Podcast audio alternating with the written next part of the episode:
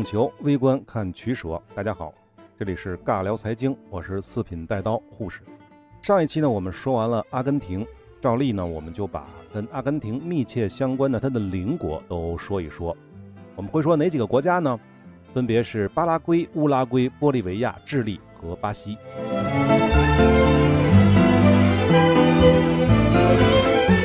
同样是独裁，弗朗西亚却在干什么呢？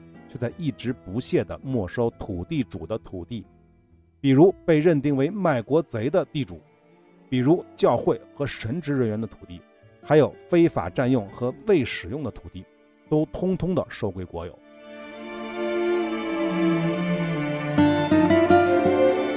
战后的乌拉圭呢，依旧是红白两党轮流执政。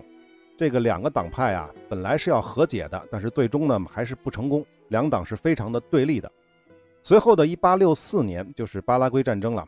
巴拉圭战争的导火索之一就是源自于乌拉圭内部的红白两党的斗争。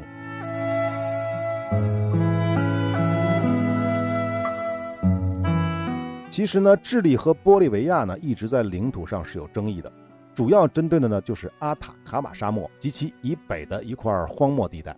那么在西班牙殖民时期呢，自然是对这块无人区是毫无兴趣的，所以呢，也跟北查科一样，没有划分过行政边界。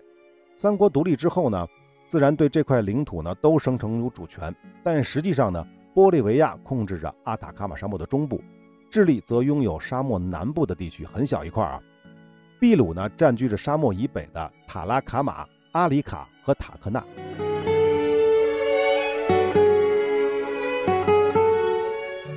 恩里克还资助和建立了天文台、图书馆、港口和造船厂，以及在葡萄牙西南角的萨格里什创建了人类历史上第一个国立航海学校。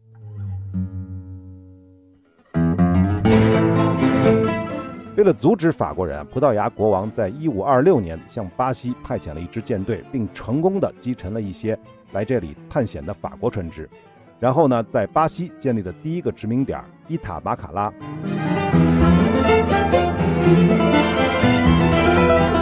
一方面，由于西非等地被新兴的英法等国殖民，使得巴西的黑奴进口啊遇到了麻烦，其实就是价格涨得有点猛。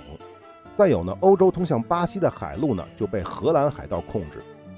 再加上西班牙对巴西执行了所谓的高关税政策，这就使得本地统治阶级啊赚钱越来越难了。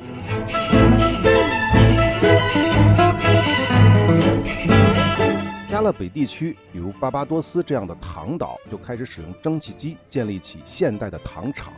这个时候，糖厂就不是制糖的工坊了，而是制糖的工厂，它的效率就大大的高于。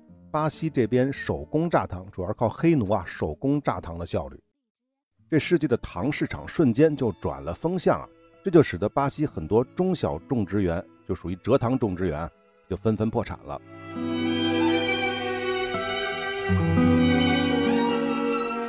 尤其是里约啊，里约热内卢作为葡萄牙的新首都，迅速成为了巴西的政治经济中心。在一八一零年到一八一二年期间呢，每年都有三五百艘船只在这里进出。里约的人口增速也是整个巴西最快的，在那个时期啊，而且从这个时候开始，移民巴西的欧洲人当中呢，就不再仅仅是葡萄牙人了啊，也开始有了什么西班牙人啊、法国人啊、英国人啊，而且这一时期移民到巴西的欧洲人，更多的是专业技术人员和工匠组成的这些中产阶级。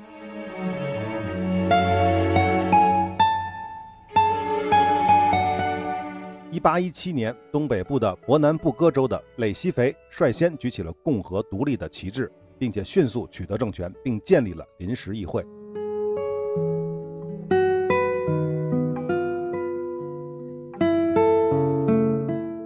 不管怎么样啊，很显然，奶牛派的提议呢，肯定是会得到更多巴西国民，比如什么小资产阶级啊、知识分子，尤其是工人、农民这些中下层人民的支持。但神奇的事情发生了啊！一九三零年的三月一日，大选的结果是令人大跌眼镜。圣保罗的咖啡派得到了将近一百一十万张选票，而奶牛派的自由主义联盟呢，只有不到六十六万选票。你想到了什么呢？对，不止你想到了，其他人也想到了。法加斯为首的自由主义同盟以要求重新核对大选结果为由，直接发动了武装政变。